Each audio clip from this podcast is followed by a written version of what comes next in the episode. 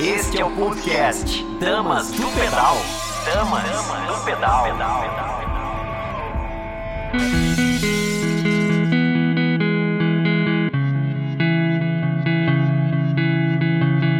Eu sou Tcherina Mundim e esse é mais um Dama do Pedal, um programa feito por apaixonados pelo ciclismo, para apaixonados pelo ciclismo e para você que ainda vai se apaixonar se inspirar aqui com a gente. Muito bem.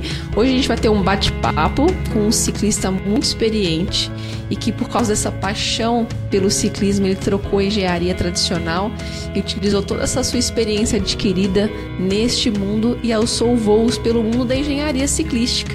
E hoje trabalha em uma das empresas das marcas de bicicleta mais famosas e conceituadas do mundo. Quer participar aqui com a gente? Mandar sua pergunta, sua dúvida ou sugestão, entra no nosso Instagram, no arroba Damas do Pedal. Nosso Instagram tem o Damas com S.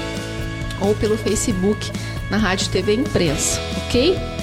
Vou aproveitar para dar um salve para os nossos parceiros, novos parceiros, a equipe da Escudeiro Odontologia e do Challenge Trainer. Um abraço para Ana Paula, para o Rubinho Escudeiro e para minha querida treinadora super competente e grande atleta Nicole Debon, ambos apoiando sempre o esporte.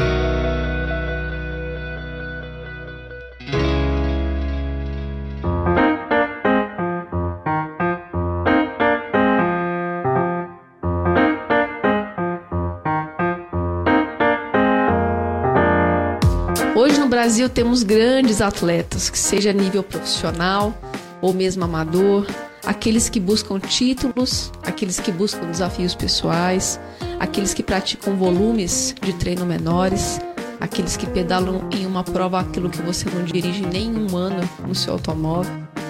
E hoje a gente vai falar de um ícone do ciclismo que é o Marcelo Florentino, mais conhecido como Marcelo Mexerica. A gente tem duas imagens aí do Mexerica.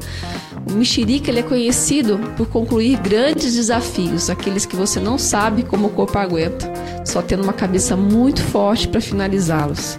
Além disso, ele foi campeão de várias provas e utiliza toda a sua experiência para contagiar pessoas a se apaixonarem pelo ciclismo. É bem a vibe do Dama também. E seu maior desafio neste momento é a Run, que é a Race Across America. A Race Across America é uma competição ciclística disputada anualmente no mês de junho, que atravessa os Estados Unidos da costa oeste para a costa leste. E ela é uma das provas de longa distância mais conhecidas do mundo. São 4.800 quilômetros, tornando o evento transcontinental. Mais importante é que é uma corrida que não tem etapas. O que, que é isso, né? É um, um evento ininterrupto do início ao fim, com os competidores mais rápidos precisando de um pouco mais de uma semana para concluir o percurso. Então ele não para para dormir, para descansar, ele vai enquanto o corpo aguenta. E ele começou a Run, a Race Across America, em 2019. E o desafio dele agora vai ser a Run virtual. Imagina você pedalar 4.800 quilômetros indoor, virtual. O desafio dele vai começar agora dia 16, amanhã, às 10 horas da manhã. E mais do que um desafio pessoal, ele está utilizando essa prova para arrecadar cestas básicas e rações para cães e gatos junto à equipe do arroba pedal molezinha. Então, se você quer participar, se você quer contribuir né, para esse projeto, entra lá no arroba pedal molezinha e faça a sua contribuição. Tá ok? Ô Mexerica, estamos te acompanhando. Nós, do Damas do Pedal, estamos juntos, mandando energias positivas, te apoiando nessa nova empreitada, rumo esses 12 dias de muito suor. Boa sorte e que essa empreitada te traga bons frutos. Um beijo para você. E por falar em grandes volumes, para que você consiga completar grandes desafios, você necessita de ter um equipamento bem cuidado, de estar tá alinhado com a sua anatomia para não criar uma lesão e correr risco de não terminar seu projeto. Fabão tem uma dica pra gente de ouro, Fabão. Conta a sua dica de hoje pra gente. Bom dia, amigos Damas do Pedal. Vamos lá, mais um Dicas do Fabão sobre ajustes de bicicleta. Então, só lembrando, sempre que alguém for fazer mesmo o ajuste subjetivo ou bike fit, gente, posição de força, o ajuste tem que ser feito no drop, nunca na manete. nunca da posição de descanso. É nessa posição que a gente faz força. Então você vai tentar ajustar daqui. Daqui para cima é posição de conforto, é mais fácil, tá? Então vamos lá. Aquela dica subjetiva de segurar no drop, olhar aqui pelo eixo do, pelo meio do guidão e esconder o cubo da roda, funciona assim. Porque anatomicamente você está na posição de encaixe. Que eu estou começando agora, não sei a altura que eu vou usar do meu cilindro. Então você pode colocar o calcanhar no pedal, o pedal lá embaixo, perna completamente estendida. Ah, mas por que perna completamente estendida? Porque quando eu for fazer o encaixe com a ponta do taco, joelho neutro, a perna sempre tem que ter um grau de flexão para evitar lesão. Uma coisa que eu vejo muita gente errar é regular o tamanho da bicicleta fazendo isso aqui, ó, selinho para frente e para trás. Recuo do selinho não se mexe. A partir do momento que você achou a sua posição ideal, você vai guardar suas medidas e nunca mais você vai mudar esse recuo. E o que é esse recuo? Achei a altura. Paralelo, é, é de vela completamente paralelo ao chão. Ó, eixo patelar completamente alinhado com o eixo do pedal, nunca para frente, também nunca muito para trás. Por isso que você nunca usa o recuo do cilindro como ajuste de bicicleta. O ajuste de bicicleta é feito na frente, seja na altura, seja no comprimento. Beleza? Então só relembrando. Regulagem feita no drop, escondendo o eixo do, do, da roda com o meio do cilindro perna estendida, usando o calcanhar como referência. Não posso fazer essa regulada. Ó. Achou, 90 graus, eixo patelar, eixo pselinho. Isso é uma regulagem subjetiva. Os fits, esses profissionais que trabalham com fit podem te dar uma posição muito mais fidedigna, mas que funciona, funciona. Beleza? Pessoal, mais uma vez obrigado, mais uma vez obrigado, Tcherna, pela oportunidade. E segue aí, mais dicas. Podcast, podcast. Damas, do pedal.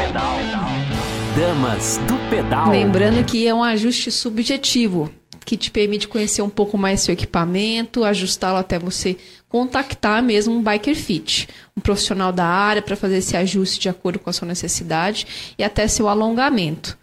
Fabão, muito obrigada por compartilhar com a gente mais uma super dica com tanta didática. Quero deixar também um abraço aqui para a equipe da Maranga, para o Marconi César também, a construtora que é sempre um grande apoiador e patrocinador do ciclismo nacional. E um beijo aí para todos, André Orsalino. André, quero você aqui com a gente, hein? Gilson, que está se recuperando, Fábio Eiras, Pistão, toda a equipe aí da Maranga, ó, um super beijo, admiração sempre.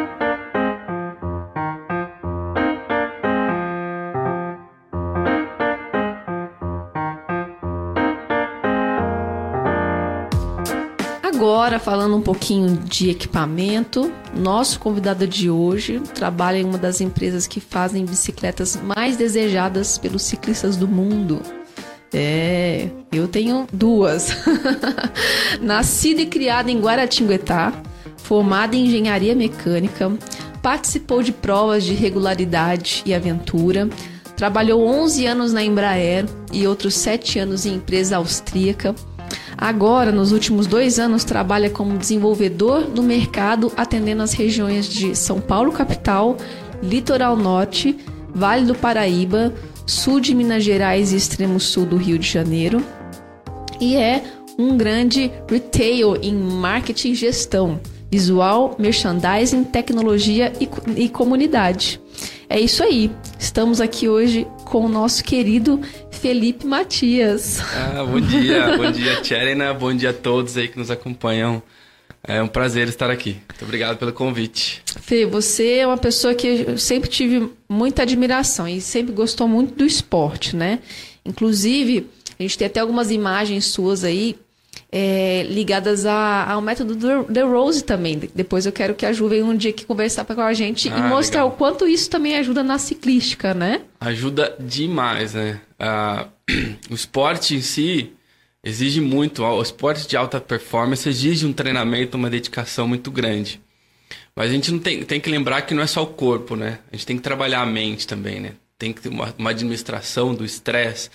Você, a hora que entra embaixo ali do porte de, de largada, tem que estar tá tranquila com aquilo, né? Se, às vezes o corpo está preparado, está forte, mas se a cabeça também não acompanha, o seu rendimento pode ser talvez não o desejado, o esperado, né? É, isso faz um diferencial enorme, né? Super, é, é impressionante, né? Você ter uma, uma respiração consciente, um alongamento bacana que vai te providenciar ali a, extrair todo o máximo potencial, a força dos seus músculos, isso é, é, é, incrível. Não, e você concentrando né, na sua respiração, no seu corpo, você conseguindo ter o domínio dessa tensão, os medos, as dúvidas não entram, né? Você consegue esvaziar a sua cabeça e focar dentro e de focar você. focar naquilo que você precisa fazer naquele momento. É muito legal. Fê, conta para mim como começou a sua paixão por bicicleta. Como que como foi sua primeira sua primeira conexão com a bike, como ela foi crescendo dentro da sua vida? A bike, eu acho que muitos da nossa geração é, tá presente desde pequeno, né? Eu, eu, me lembro que a gente, ah, não esqueça da minha bicicleta, né? Aquela famosa propaganda dos anos 80 aí. E eu tenho muitas boas lembranças desde pequenininho, 3, 4 anos de idade. Já ganhei minha primeira bicicletinha ali, né? Uma balance bike sem pedal, você ia com os pezinhos. E, e aquilo, assim, teve uma conexão muito forte. Meu pai também sempre andou muito de bicicleta e me levava na garupa para cima e para baixo. A gente ia visitar os meus avós, que não moravam muito distantes, então a gente ia de bike. E aquilo foi crescendo. Aí foi evoluindo, foi ganhando minhas bicicletinhas, a gente vai crescendo, vai ganhando, faz uma trilhinha aqui, aí os amigos começam a querer fazer rampinha na calçada e começa a aprontar, né? Então sempre gostei muito de bike, sempre, sempre me interessei muito. Usava a bicicleta principalmente como meio de transporte, né? Ah, no interior a gente tem esse hábito de, de usar a bicicleta como meio de transporte, então eu ia para a escola de bike, eu ia para casa dos amigos, ia jogar futebol num, num bairro mais distante, a gente ia de bike. A gente veio de uma geração que era cultural, né? A gente se locomover com a bicicleta e era seguro, né? Totalmente. Então a gente ia pra escola de bicicleta, era... e aquilo, e a bike ia crescendo na nossa vida assim naturalmente, né? Naturalmente, é algo que, que faz parte. Eu não consigo a me ver não utilizando isso, né? Desde que hoje olhando para trás eu falo caramba, realmente fazia muito sentido, uh, era prático, era saudável, era seguro, como você mesmo comentou, né? Hoje a, as cidades cresceram e a gente enfrenta uma série de problemas, infelizmente, mas é, é, era algo muito do, do dia a dia mesmo, né? Fazia muito sentido. E aí que eu comecei a me envolver mais com o esporte.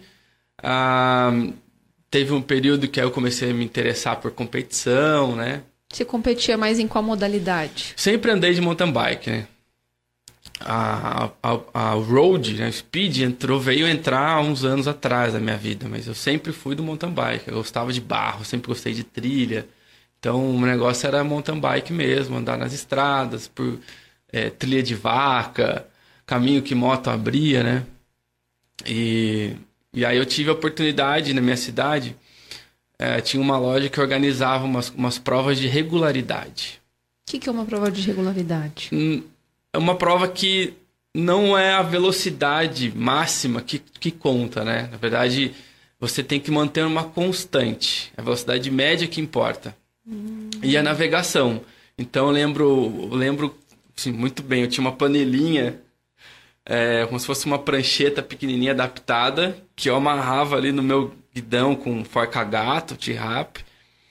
E a gente, no, antes da largada, a gente recebia um livretinho. Da navegação da de prova. navegação. Então ali ele mostrava qual que era, tinha que ser a sua velocidade média, as distâncias percorridas, e era como se fosse um mapinha. Vira à esquerda, 300 metros, vira à direita.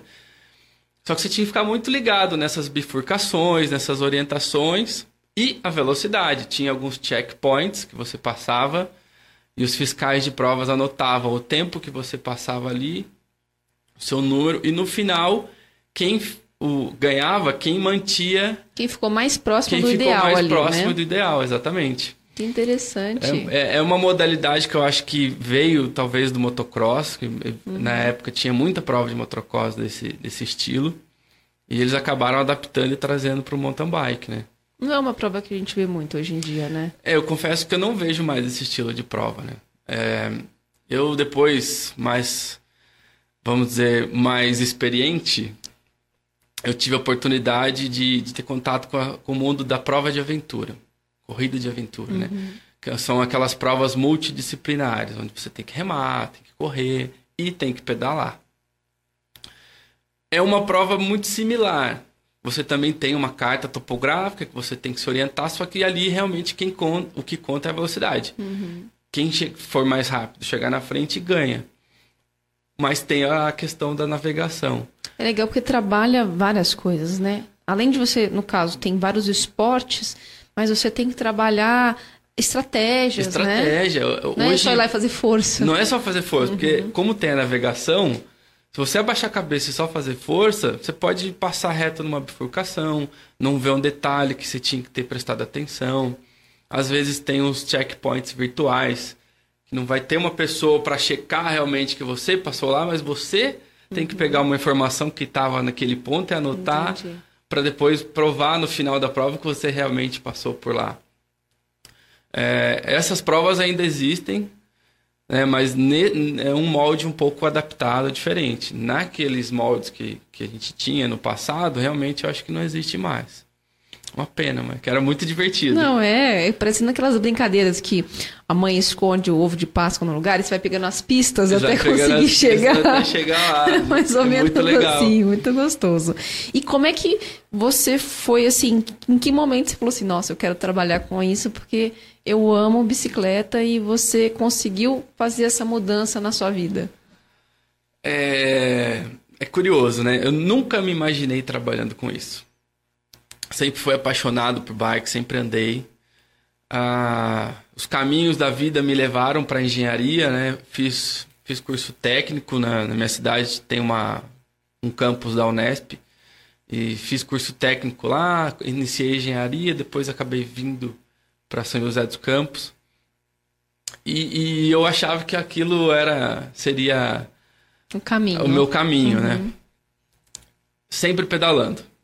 Até que em 2015 eu tive a oportunidade de participar de um evento da empresa onde eu trabalho hoje, da Specialize.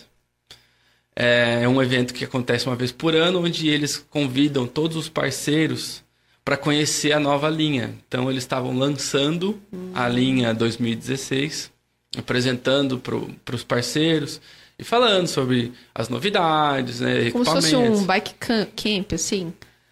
Quase isso. Tá. Porque é um evento que na época, quando eu participei, uhum. durou uma semana. Então é, é uma semana que você fica ali integrado naquilo. Uhum. Você conhece as, as, os lançamentos de mountain bike, de estrada, é, tem palestras, experimentos, tem palestras, equipamentos, você né? testa os equipamentos, né? Você pode pegar uma bike e sair para fazer uma trilha e sentir realmente, ter a experiência daquela daquela novidade. Imagina tá os olhinhos brilhando ali. Imagina. E aí eu falo assim, meu, eu tô num paraíso, é. não quero sair daqui. e aquilo ali eu acho que, que despertou uh, o desejo que talvez já existia, mas que eu não conhecia, de falar assim, cara, acho que é isso que eu quero pro resto da minha vida. Quero trabalhar com isso. E, e foi muito bacana, porque tive contato com a empresa, com a, a equipe da empresa, todos assim, pessoas boníssimas, super abertos, gente fina. É um, um clima, né? Um astral. É um astral né? muito bacana, muito gostoso. E, e também o contato com, uhum. com os lojistas, com os parceiros, né? Do Brasil inteiro, imagina. imagina. São, é gente do Brasil inteiro que vem para esse evento. Então, são vários sotaques, várias experiências diferentes. E aquilo me cativou. E eu falei, eu, eu, eu vou buscar isso. E um dia eu chego lá. E aí, esse namoro, ele durou alguns anos, né? Quase três anos, até que, que finalmente deu certo. Ah, que gostoso. Deve ser uma delícia mesmo. E a, a especial, a gente vai até falar um pouquinho dela, né? É, qual que é a origem, como que chegou no Brasil e tudo mais. Mas esse tipo de evento, por exemplo, ela, ele é mais ligado só a, a apresentar para parceiros? Hoje existe também esse tipo de evento para pessoas que querem lá testar de uma forma pioneira esses novos, esses novos equipamentos? Sim. Este evento específico ele é dedicado aos parceiros. É um, eu diria até que ele é um é um evento pré-lançamento, né? uhum. né? Então ele realmente é para dar a informação a todos os parceiros de forma que quando os produtos realmente cheguem ao mercado, todos já estão preparados, já conhecem o produto, já conhecem as novidades, a tecnologia e tenham é, capacidade de, de compartilhar essas informações com o público em geral. Agora, os ciclistas também têm oportunidade, né? A gente tem uma série de eventos que a gente costuma fazer em parcerias com as lojas, que é justamente isso, de dar oportunidade para o ciclista testar aquela bike também. A gente tem um evento que chama Test the Best, hum. que ele corre, é um evento itinerante. Então, nós temos uma frota de teste com vários modelos de bicicleta. E essa frota, ela percorre o Brasil todo, todas as regiões onde tem uma loja nossa, que, no, que são, são parceiros, e aí a gente dá essa oportunidade para o ciclista testar, de repente, uma bike diferente, uma bicicleta que, que ele nunca teve oportunidade. Entendi. Vou fazer uma pergunta assim que eu vejo que cada dia mais eu estou recebendo isso via Instagram. Várias pessoas agora, com toda essa mudança que a gente está vivendo, vêm me perguntar qual bicicleta comprar. As pessoas não sabem. E aí eu fico pensando, né? Eu me coloco no lugar delas. Porque elas vão na internet e vê aquele mundo de detalhamento e não sabe o que é aquilo dali. Sim. Aí você vai na loja, você não sabe até que ponto a pessoa está te oferecendo aquilo, porque realmente é o que você precisa, ou se existe alguma intenção comercial só para oferecer aquilo. Então, assim, existe um canal, por exemplo, que a pessoa entra em contato com vocês de uma forma direta e fala: olha, eu quero aprender, me explica qual seria o melhor instrumento para mim. Meu objetivo é esse, porque as pessoas não sabem, elas ficam em dúvida, mandam fotos de bike, olha, tem S, S, qual que eu escolho? Então, assim, é, você vê que está carente de informação nessa área. Ou existe é, algum tipo de palestra para cliente final, alguma coisa, porque isso, essa aumento da divulgação da, da, da informação precisa aumentar. A gente tem algum canal hoje para isso? Nós temos um, um, contato, né, direto, podem é, via e-mail, né, contato@specialize.com. Vocês podem qualquer ciclista, qualquer pessoa pode entrar em contato direto com o Specialize. Mas o que a gente sempre recomenda e é um, é um trabalho forte que a gente faz com os nossos parceiros realmente é de educação. E é, eu acho que vai muito de encontro com isso, com esses questionamentos que a gente tem hoje em dia. Né? É, a gente está vivendo um, um momento muito curioso interessante, né? Essa pandemia, ela despertou nas pessoas e abriu os olhos de todo mundo para a questão da, da bike, que não é só um esporte, mas é um meio de transporte, é um lazer, é um estilo de vida. Então, tem surgido muitos novos ciclistas. E com esses novos ciclistas vem essas dúvidas. Pô, que bike que eu compro? É, qual modelo? Qual quantidade de marchas? Tamanho de roda? Enfim, uma série de dúvidas. E a gente sempre tenta direcionar isso para os nossos parceiros de forma a entender quais são as necessidades das pessoas, né? É óbvio que existe o interesse comercial de querer vender uma bicicleta, né? As lojas existem para isso. Mas eu acho que antes desse interesse comercial tem que vir o interesse no ciclista, no ser humano, na pessoa, entender isso. quais são as necessidades dela. Né? Você vai usar a bicicleta para quê? Você vai andar numa trilha? Você vai andar só na cidade? é, vai usar para ir para o trabalho, quais são as suas reais necessidades e aí sim direcionar a, pessoa para aquele modelo correto, para que a experiência dela seja bacana, né? Senão, às vezes, você indica um. Se você pensar só na, no, no lado comercial, de só querer vender, vender, vender, é, você vai atender aquilo pontualmente. Você não está pensando lá na frente uhum. de preservar e manter aquela pessoa pedalando pro resto da vida dela, talvez. Mas porque quando você compra uma, daqui a pouco você compra outra, você quer melhorar. E se você cria esse tipo de vínculo, né, a pessoa vai pensar em você na próxima e na próxima, né? E vai criar esse vínculo com a loja e com até o próprio vendedor, né? Sim. né? Então é super importante. Esse trabalho aí, né, a gente fala muito de comunidade. Esse trabalho, essa conexão loja-comunidade que tem que existir, né? Não é simplesmente o fato comercial. Eu acho que falta, né, na minha opinião, as próprias lojas se movimentarem nesse sentido, sabe? De criar eventos ou fazer uma palestra para o público mesmo, para explicar. Assim como é feito para o lojista, a hora que ele vai lá no, né, nesses eventos que você falou de pré-lançamento, para a gente também, para a gente entender como que é o funcionamento, quais são a relação, o que, que tem ali de diferencial, para quem vai escolher uma gente poder fazer essa, essa decisão, Escolha. né? Essa escolha com mais consciência e para quem também é apaixonado, saber o que tem e já ir um dia sonhando com a próxima que quer pegar, É, entendeu? Eu acho que isso tá, tem despertado, né? As lojas estão acordando e enxergando essa necessidade. Que eu, eu digo é uma necessidade mesmo, né? De ambos os lados. Tanto do ciclista de querer conhecer o que existe de opções no mercado e de, de modelos, enfim. E também das lojas, porque é uma via de mão dupla, né? A loja precisa do ciclista, o ciclista precisa da loja. Então eu, eu vejo que tem esse, essa conexão, ela está surgindo cada vez mais dentro das lojas. As lojas é, estão indo para trilha, construindo trilhas, né? Isso. Vários grupos aí surgindo agora de, de construindo novas trilhas, levando a galera para fazer passeio, grupos de pedal, pô, é super importante uma loja é, fazer esse trabalho de surgiu um novo ciclista. Ele não conhece ninguém, ele vai pedalar com quem? Ele vai na loja onde ele comprou equipamento, né? Pô, você tem um grupo de pedal? Posso ir com vocês? Ter grupos de pedais de diferentes níveis e modalidades. Um grupo de pedal de road, um grupo de pedal de mountain bike, iniciante, intermediário, avançado. É, fazer palestra dentro das lojas, falar de uma novidade que chegou, clínicas básicas de, de, de mecânica, como trocar uma câmara de ar, como emendar uma corrente que, que estourou, limpeza, coisas básicas, mas que as pessoas que estão entrando no esporte agora talvez não saibam.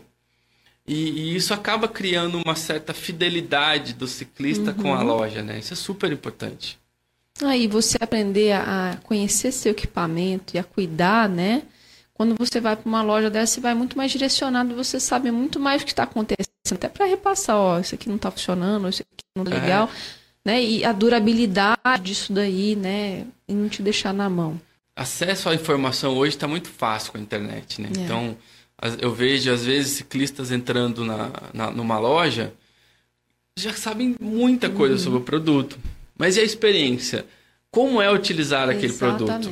Como é usar aquela bike específica numa trilha? E aí é, é essa experiência que a loja precisa passar para o ciclista. Esses dias um amigo meu veio perguntar, Tcherna, que bike que eu compro? Uma road. É, eu falei assim, olha, você- é importante, né, se a gente ter essa oportunidade, você fazer um teste de pilotagem, né, para você ver qual equipamento você se identifica mesmo. E aí eu realmente sugeri isso, né, tem, a gente tem algumas lojas aqui em São José que te permite fazer esse tipo de, de teste de experiência, né? Sim. Porque é na vivência ali do dia a dia que você vai sentir qual é que é a bike que mais se encaixa a você, né? A gente super incentiva as lojas a terem uma frota própria de teste. né? a gente eh, super incentiva e, obviamente, dá condições para que elas tenham essa oportunidade de terem bikes de, de teste dos mais diferentes modelos. Tem uma road, tem uma mountain bike hardtail, tem uma mountain bike full. Agora, um, futuro já presente, que são as bikes elétricas, né? Sim, a gente tem aqui tiro. algumas perguntas sobre isso também. Me conta só assim, como que a, a Specialized ela é americana? É uma empresa americana, É. né? Da Califórnia. Foi fundada em 1974 pelo Mike Senior, nosso CEO, cofundador, apaixonado por bike. Ah, e como que surgiu um pouquinho da história rápida, né? Ele, naquela época, não, não havia um... A, a bike ainda era... Não, não haviam boas condições de se adquirir bikes boas e peças boas, né? Então ele viu isso, viu aí uma oportunidade e ele negociava com as lojas da cidade. A galera pagava antecipadamente, ele ia para a Itália, comprava as peças, voltava e revendia para as lojas. E isso foi crescendo, foi crescendo e ele falou: "Meu, vou, vou criar uma empresa para isso". E aí foi quando ele criou a Specialize. A Specialized ela é hoje, pelo menos no Brasil, é a mais queridinha de todas, né? Eu vejo ciclistas, todos eles, até o som da roda, assim, né? Aqueles, aquela música para os nossos ouvidos.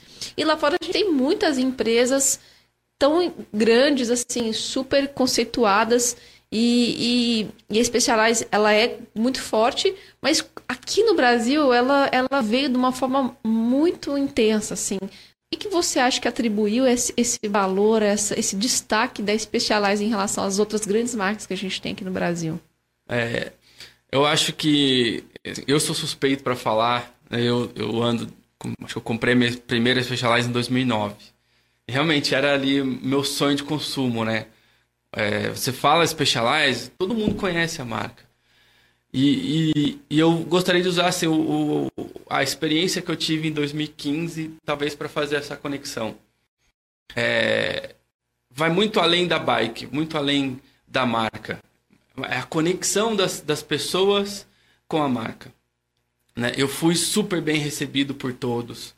Tive acesso assim a diversas informações. A minha experiência com a marca foi incrível. Eu acho que é, é por conta disso que existe essa conexão tão forte uhum. uh, das pessoas com a marca, né? É óbvio que temos diversas marcas no mercado muito boas. O mercado nacional também. O mercado tá nacional né? cresceu muito, mas é, eu vejo que, que eu acho que é realmente isso. A importância, a gente tem dentro da empresa, nós temos uh, oito lemas. E um deles diz que uh, o ciclista é o chefe. E eu acho que isso é muito forte. Né? Então, é entender que nós existimos por conta deles. Né? A empresa existe em função... O objetivo dos... é o ciclista, O objetivo né? É sempre vai uhum. ser fazer ciclistas felizes. Então, eu acho que e, e, a empresa busca tanto isso que acabou criando essa, essa conexão muito forte. É, essa questão da pandemia hoje, eu acho que muitos conceitos estão mudando, né? E, e, eu acho que as grandes empresas que estão resistindo a toda essa mudança são essas empresas que estão focadas em realmente oferecer o melhor para alguém, Sim. né? E não aquela empresa que está preocupada só em ganhar dinheiro, né? Então você vê que as grandes marcas, as grandes empresas que que estão dentro dessa vibe, nessa né, energia, e ela é uma energia do bem, ela só aumenta e só corre e as coisas estão indo por essa linha. Então, com certeza, né? Isso tem tudo a ver porque isso vai contagiando, né? E hoje a gente vê nessa questão do marketing quanto o boca a boca é forte, né? Muito. Então as pessoas que vão entrando, eu vejo nos grupos, né? Ah, eu quero comprar uma bicicleta, tudo. E aí, as, aí, aí, a pessoa já é contaminada ali naquele momento. Ó, oh, Specialized é, um, é, a melhor marca. Então, assim, ali, ela, ela pegou aquela informação e ela.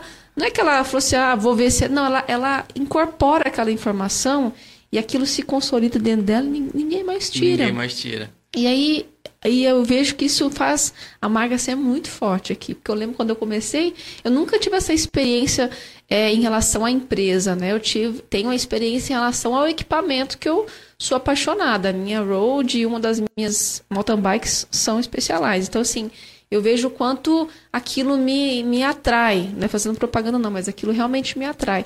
Mas você vê que tem pessoas que é. E, e comigo foi assim, foi foi injetado e aquilo lá nunca mais saiu, né? É, Impressionante. A gente tem um, um, um, grande amigo nosso aqui na cidade, né? E para você ver o, o, grau e o nível de paixão, né? Ele tatuou no braço. I am specialized. Então, eu acho que isso mostra um pouquinho do, do, da, do tamanho da paixão que as pessoas têm com a marca, né? E, e um, acho que queria puxar o, o, gancho que você falou da, da relação com a, com a pandemia, né? Desde que essa, esse período começou, é, estamos distantes dos nossos parceiros, mas nunca estivemos tão próximos. Né? A gente iniciou uma série de, de webinars virtuais uhum. de cursos é, falando sobre gestão, trabalhos de, com a comunidade, melhorias no visual merchandise da loja. Gente, assim, incessavelmente, praticamente todos os dias a gente tinha uma reunião geral com todos os nossos parceiros do Brasil inteiro. E, e assim, é, é, notório o quanto isso fez diferença na, no resultado, na nossa relação com, com eles, né? Como isso nos aproximou tanto. É, e gerou uma, uma, assim, uma confiança muito forte, né? De que, que realmente é, a gente tem um outro lema que a gente gosta de usar muito, que é juntos vencemos, né? Eu acho que isso também te, teve muito presente nesses últimos meses aí dessa pandemia. É, você sentir que você não está só. Você não precisa ter o corpo presente. Muitas vezes tem o corpo e não tem a pessoa, né? Exato. Mas você sentir que você tem ali o seu parceiro que está com você e vai te ajudar a ultrapassar esse momento e a criar uma realidade nova, isso faz muita diferença. Hoje, você, hoje a Specialize, ela, ela monta alguma coisa aqui ou as, as bikes todas vêm de fora? Como que funciona? As bikes vêm de fora. A gente tem um estoque grande geral no Brasil que fica no estado do Espírito Santo. Mas a gente tem uma, uma logística muito boa que hoje a gente consegue despachar bicicletas em, sei lá, em quatro dias elas já estão aqui em São José dos Campos. É bem rápido. É muito rápido. E o que mais se vende no Brasil ainda são as mountain bikes. Ainda são as mountain bikes. É, o Brasil, é, curiosamente, é um dos países que mais se vende um modelo específico, que é a Epic. É, a modelo- é uma das bikes mais vendidas no Brasil. É um modelo icônico para a marca, né? Ah, e assim, se falar Epic, todo mundo sabe que bike que é, né? Chama muita atenção. É, eu- eu diria que talvez assim a road tem ganhado um papel muito forte agora, é, principalmente em grandes capitais onde o acesso a trilhas e para você andar, praticar um mountain bike é mais difícil. Então a road te dá uma certa praticidade. É rápido, você sai, faz um treininho ali de uma hora, uma hora e meia, o dia rende e o, re- o treino rende. Então ela tem essa facilidade. Mas é, os asfaltos nossos também dificultam um pouco, né? A gente tem buscado evoluir na, na- no tipo de pneu que a gente muda para poder propiciar isso. Mas ainda a mountain bike tem um papel, uma presença mais expressiva. E hoje a bike mais cara da Specialized qual que é? É uma Epic mesmo? Ah, depende do modelo, né? A gente tem algumas edições limitadas que o vestimento ele é um pouquinho Fala pra gente, só pra mais. ter uma ideia, assim, qual que é o investimento? A bike mais cara hoje, qual que é o investimento? Ah, a gente lançou esse ano, em fevereiro agora, do começo do ano, nós lançamos uma bike elétrica, é, um modelo novo, super diferente, e uma edição limitadíssima, com 250 unidades no mundo. E ela tem detalhes em ouro. Então, em função disso, essa bike custa pouco mais de 100 mil reais E ela veio pro Brasil? vem. é, é, no- como é uma edição limitada, a gente trabalhou com pré-order. As pessoas encomendavam, então fabricamos, trouxemos para o Brasil conforme os pedidos que foram colocados, né? E a gente está recebendo uma quantidade até que assim, expressiva. Ó, você que quer investir, você vê, se tem público para bike de 100 mil reais, isso é mais, muito mais. Você não tem, às vezes, moto nesse valor, né?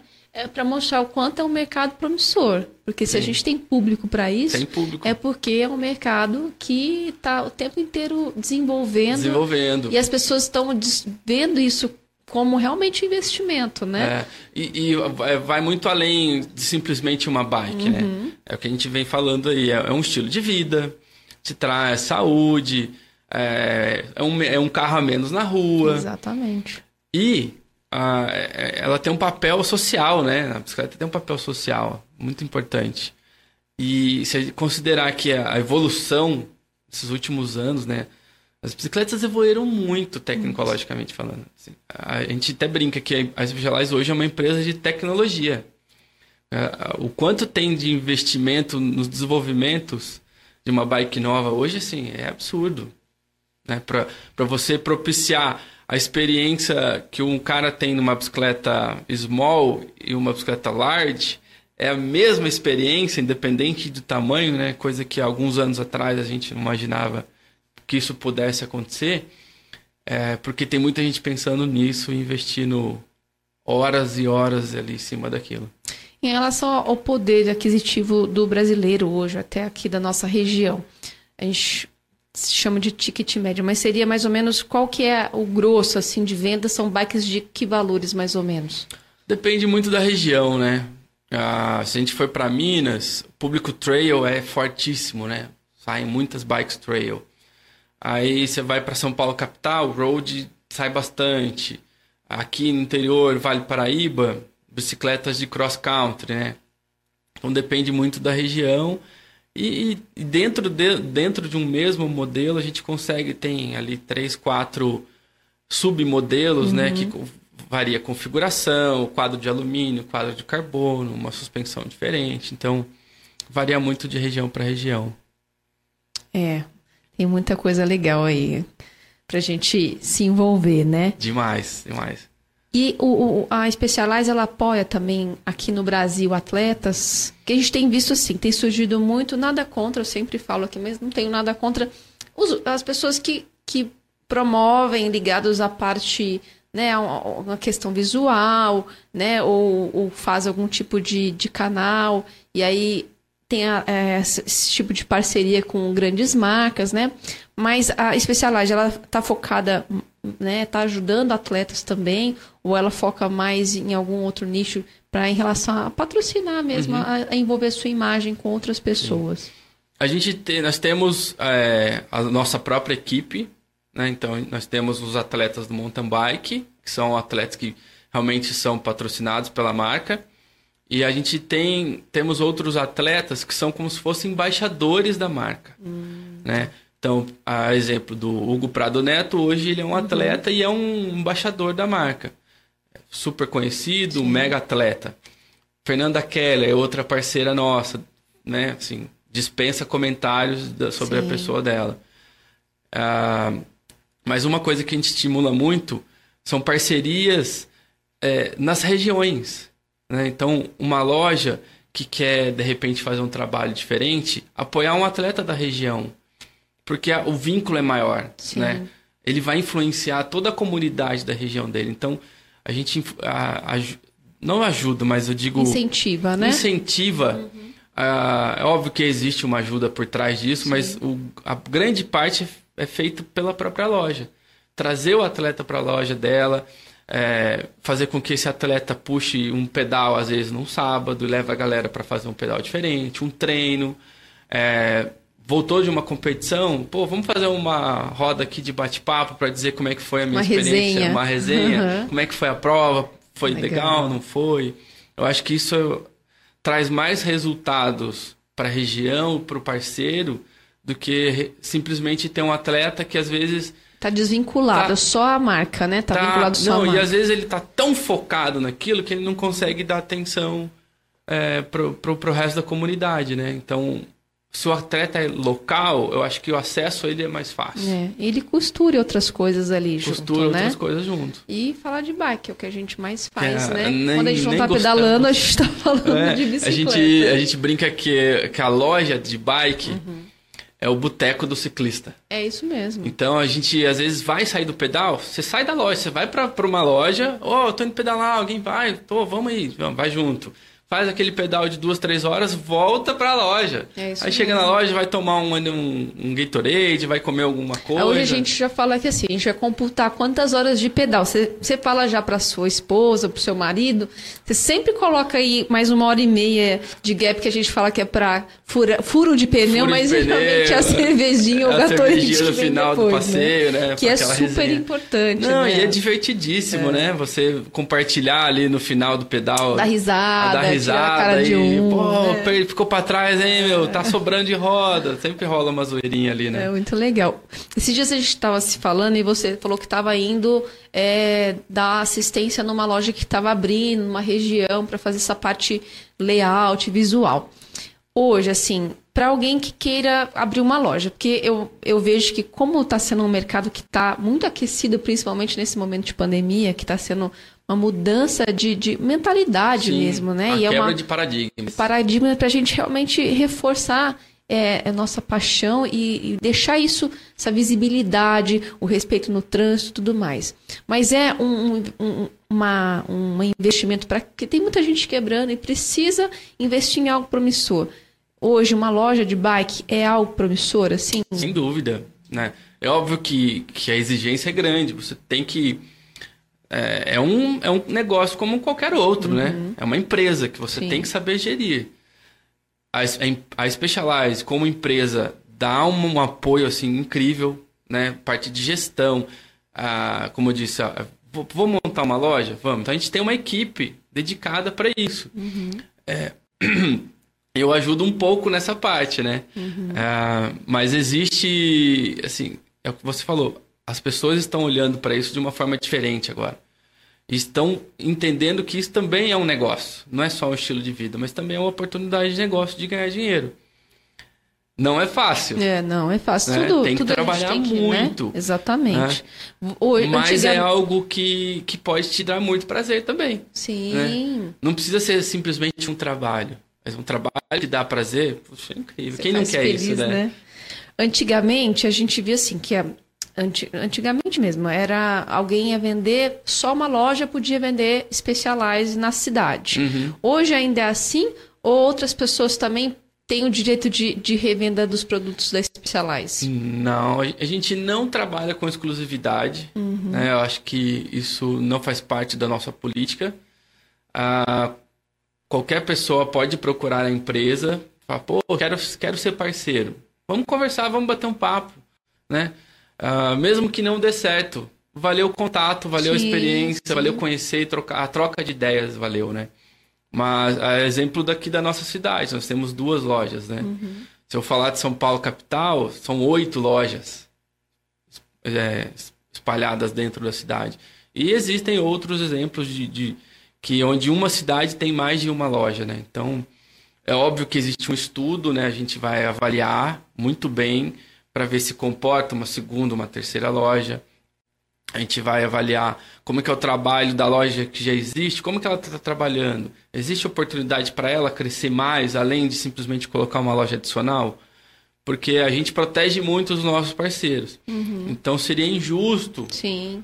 com quem já está na praça eu simplesmente Ser prejudicado, Né? né? E, e os e-commerces também estão crescendo muito, né? Assim, hoje você acha que a maior venda de equipamento, tudo, é ainda em loja física ou está sendo já em loja virtual? Esse período agora da pandemia realmente trouxe um olhar diferen- diferente para o e-commerce. Mas eu acho que as lojas físicas ainda é, são, não vou dizer beneficiadas, mas são mais procuradas, né? É, como a gente já falou algumas vezes, a experiência conta muito. Então, você entrar numa loja, ser bem recebido, receber todas as informações sobre um produto, a pessoa te explicar, olha, o capacete, esse capacete é assim por causa disso, disso, a tecnologia envolvida ali, do que simplesmente entrar num site frio, sem ninguém falando com você. Pelo menos eu particularmente Uhum. acho isso é, um tanto estranho, de entrar no site, comprar e aí chega um produto, de repente não é aquilo que eu esperava. Puxa, vou ter que devolver, vou ter que vender para alguém. Podia ter evitado isso se eu tivesse ido numa loja e a pessoa tivesse me explicado e dado todo o suporte, né? Então acho que a loja física ainda vai sempre vai, vai ser a protagonista nesse cenário. É, e é a gente é visual nesse sentido, né? De pegar, de Sim. sentir. E é emocional, É, né? Você entra numa loja, às mesmo. vezes, procurando uma coisa e sai com outra. Sempre. Porque você, você foi para comprar Comprar um um capacete, capacete, aí você comprou o eu- capacete, levou a luva, sapatilha. trocou a sapatilha e já tá de olho numa outra bike, né? Porque aquilo ali você, você pôde pegar, você sentiu na mão, né? E isso é muito forte. O que sustenta essas lojas hoje? São mais vendas de bicicleta ou desses de vestuário, esses equipamentos? Ah, é, é bem balanceado, né? A gente até recomenda para não esquecer do, do equipamento, que é vital. Pessoa agora, novos ciclistas, não pode deixar o cara sair com uma bicicleta sem indicar um, capa, um bom capacete, uma boa luva, uma boa sapatilha, ou de repente sapatilha para um segundo estágio ali, né? Mas ah, se a gente falar de números, é óbvio que a bicicleta, o investimento na bicicleta é muito maior que num, num capacete, numa sapatilha. Então talvez a bike ainda represente no faturamento final um montante, uma porcentagem maior. Mas é, a gente briga, a gente vai atrás de que o- os equipamentos não sejam esquecidos. São muito importantes. E está desenvolvendo muito isso, né? Muito. Você trouxe até um presente para mim que eu até guardei, devia ter mostrado aqui. É um dispositivo que se, em um caso de queda, e, e um apagão, né? Explica para mim como Sim. que funciona. É o ENGE, que é uma sigla para Angular GeForce Indicator. O que, que é isso? É um, é um dispositivo de, de choque. Você, alguns capacetes, os capacetes mais novos da Specialty já vêm com essa tecnologia, mas ele é, ele é um sensorzinho que também é vendido à parte para quem queira instalar em qualquer capacete, é possível. O que acontece? Hoje tem muita gente que acaba saindo pro pedal sozinho. Pô, vou fazer um treino hoje, eu vou sozinho. E a gente tem histórias e, e casos de pessoas que se acidentaram e, e apagaram. Desmaiou, ba- passou reto numa curva, bateu numa árvore e, e apaga, fica desacordado um bom tempo. E às vezes esse tempo da pessoa desacordada é vital para a recuperação dela posteriormente. E aí o que, que esse dispositivo faz? Você conecta ele pelo seu celular, cadastra os seus contatos de emergência. E num caso de, de acidente, você apagar, existe uma configuração que fala assim, ó, com um minuto numa queda, eu não é, desbloqueei o aplicativo, ele envia uma mensagem para os seus contatos de emergência dizendo que você precisa de ajuda e, inclusive, com a sua localização via GPS para a pessoa so- é, saber onde você está, né? Se acontecer de, de você estiver num- numa região que o sinal não é bom, que não conseguiu é, registrar a sua última ali o local do acidente, ele envia a localização a- da última posição registrada. Então a pessoa vai ter uma noção, ah, não está aqui, mas está aqui próximo, vamos procurar. Isso salva muitas vidas. Ah, com certeza. Ah. Fantástico, né? Incrível. A gente que. Ainda mais quem faz planilha, tudo que. É um treino mais solitário, né? É. E, e você corre risco mesmo, né? A gente não se expõe muito se- a isso, mas é. acaba, né? E às vezes não depende da gente. Não Alguma coisa, um gente, fator né? externo, De né? repente um animal do nada cruza a sua frente, você não consegue parar. Um, a gente sabe que nas estradas de terra vicinais aí, vez ou outra, vem um cara na contramão, um carro, uma moto. Então, Exatamente. Tem, infelizmente, algumas coisas não estão sob o nosso controle, né?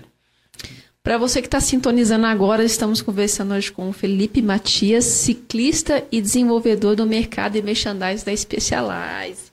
Fê, uma dúvida também, que eu acho que é uma dúvida de muita gente, né? Sim. Porque hoje a gente tem muitas modalidades né, do ciclismo que estão se desenvolvendo, mas a gente ainda não conhece muito. Uma bike gravel e uma bike de ciclocross, é a mesma coisa? Não, são bikes diferentes. O que, que elas se diferem? Quando que eu escolho uma ou- ou outra? Como que isso funciona? É. O, o- eu diria que a- a- o gravel tá, tá despertando no Brasil agora, né? É uma modalidade que se a gente olhar as nossas estradas de terra, elas são perfeitas para gravel. A bike de gravel é uma bike que lembra muito uma bike de road, porém ela tem pequenas diferenças, às vezes sutis, mas que já fazem toda a diferença no final Te dá um conforto e uma te estabilidade. dá um conforto, assim. uma estabilidade. Então imagina você pegar uma road e colocar na terra. Era algo inconcebível alguns anos atrás, né? Então hoje as bikes de gravel, elas têm pneus mais largos, maiores, já tem opção de tubeless, ela tem um ângulo de, de, de ataque, o garfo é mais relaxado, isso para te dar mais estabilidade e mais controle. O guidão, o drop é diferente é, movimento central mais baixo para te dar mais estabilidade. E aí comparando um pouco com o cyclocross. As bikes de cyclocross, é, se você olhar lá fora, na Europa principalmente, a gente já tem prova, tem calendário da UCI e tudo mais. E as bikes, elas, você olhar para o trajeto que esses caras fazem, tem, o cara tem que saltar é, tronco gigantesco, desce um- uns drops gigantes. Então, ela tem, por exemplo, uma caixa, um movimento central mais alto.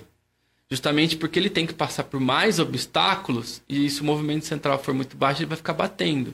Então, tem algumas diferenças, né? Entendi.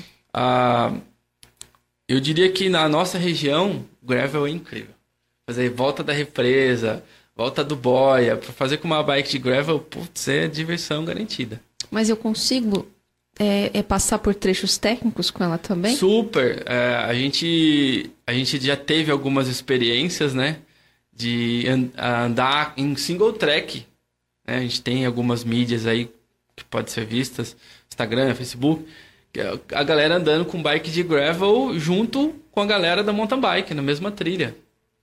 É óbvio que você não vai saltar uma rampa, você não vai fazer um drop muito inclinado, um rock garden, mas ah, uma trilha, vamos dizer assim, hoje o, o- o perfil de, de cross country mudou bastante, né, de uns anos para cá. Sim. Os trajetos, as provas têm ficado cada vez mais técnicos, mas para um estradão de cascalho, uma trilhazinha de vaca no meio do pasto, puxa, a bike vai muito bem.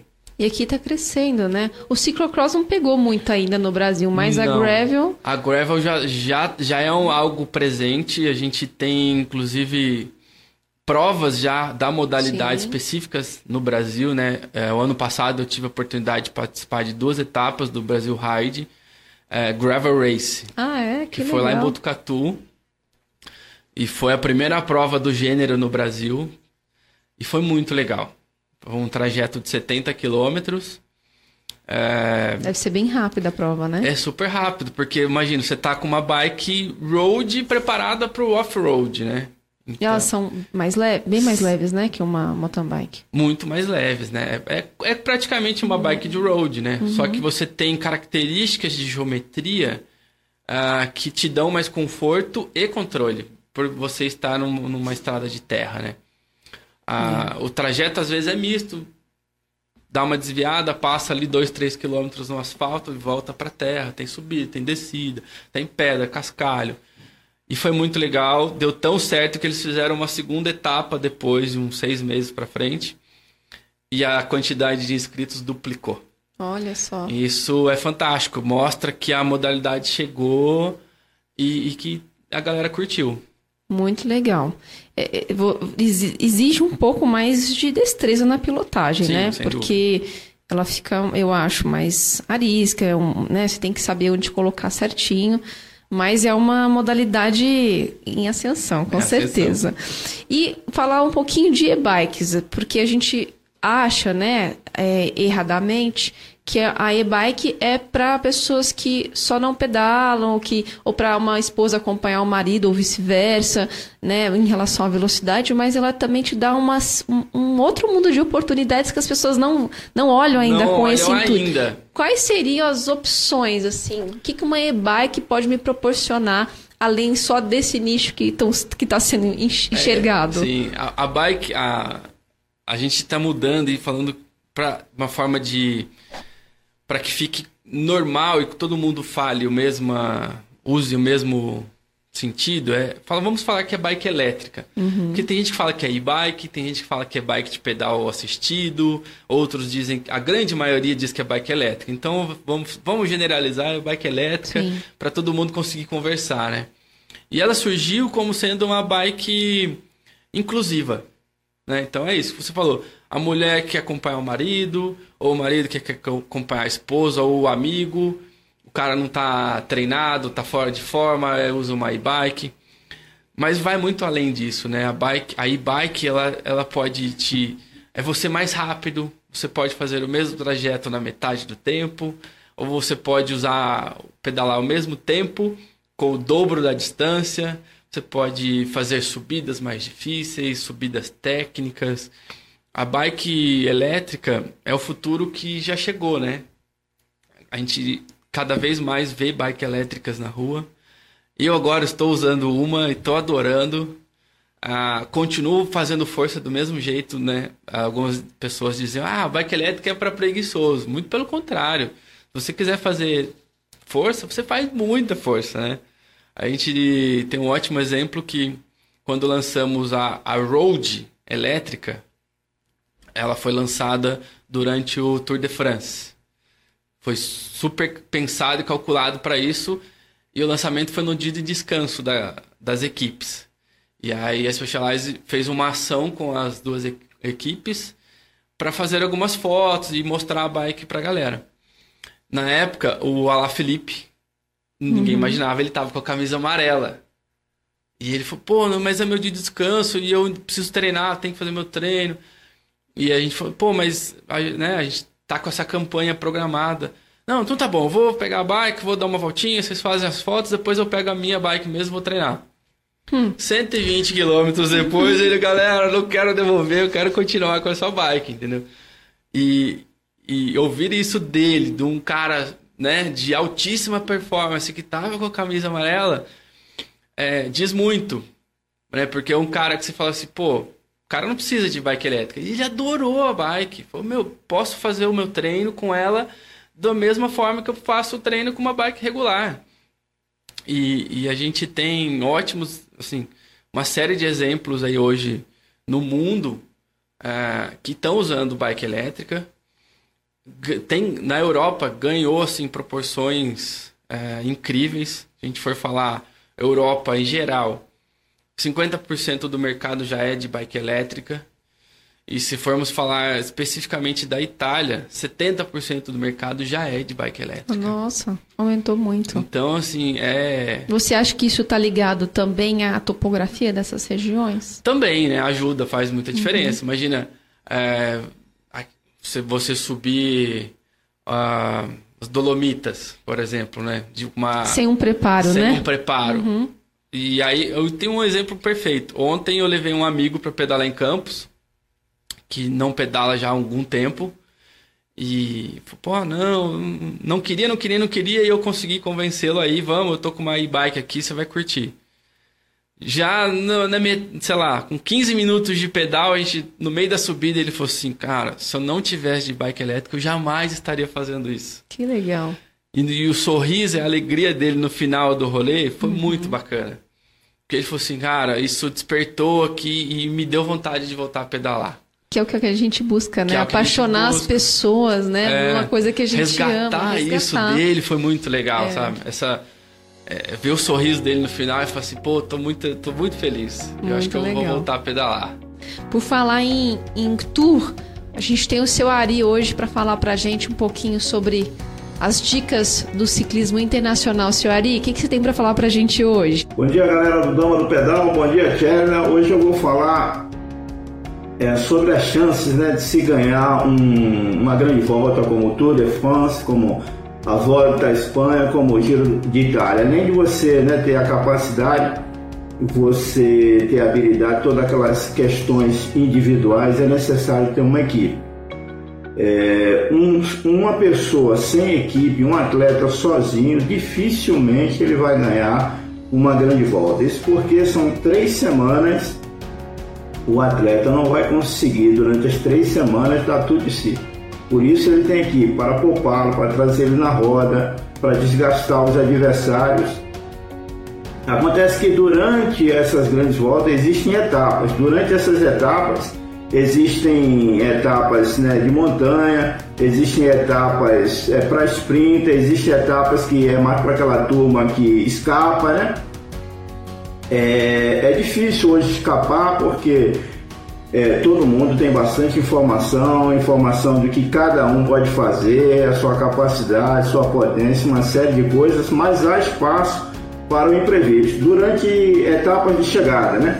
Existe já os chamados trem de embaladores, né? Ele vem já, vamos dizer assim, é, de uma forma didática, a 5 km já imprimindo uma velocidade alta para desencorajar é, fugas, né? No último quilômetro já vem acelerando com tudo, tem toda aquela turma que vai trazer até o último embalador que vai acelerar de vez e largar o sprinter a 200, 150 metros da linha de chegada. Esse é o script ideal, mas nem tudo acontece. Existem quedas, existe uma série de coisas, o pessoal se perde na curva.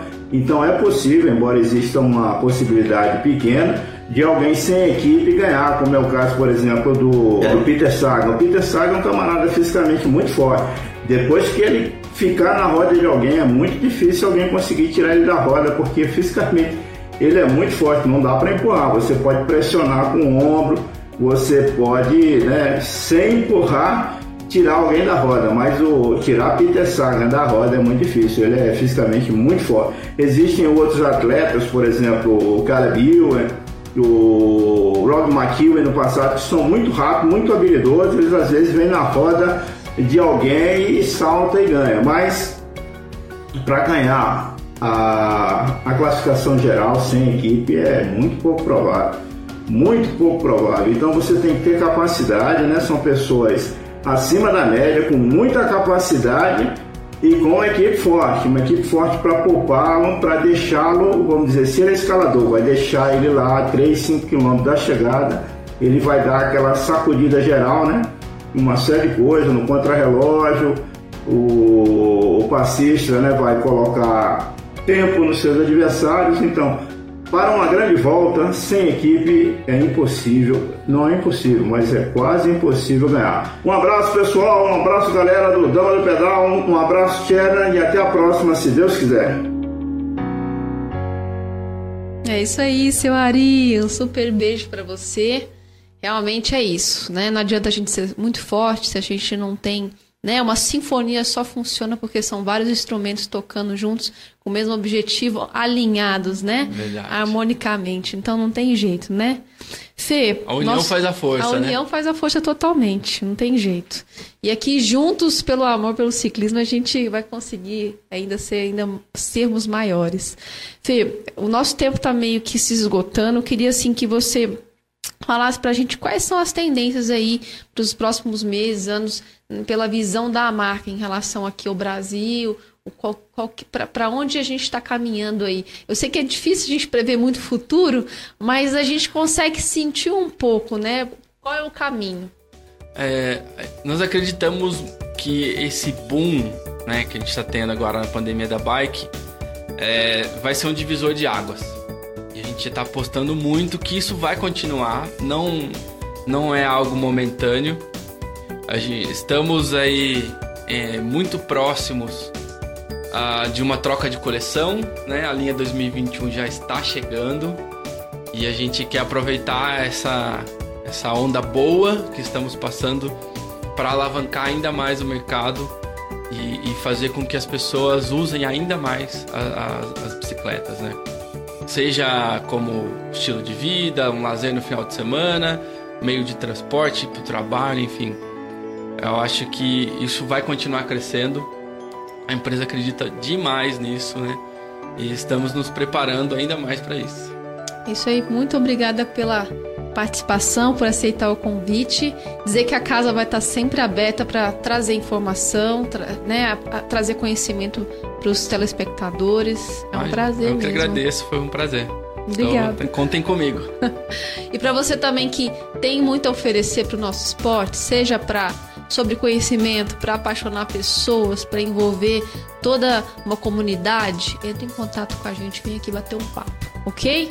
Um super beijo, boa semana e até segunda-feira que vem. Tchau, tchau. Este foi mais um podcast Damas do Pedal. Damas do Pedal. Até o próximo.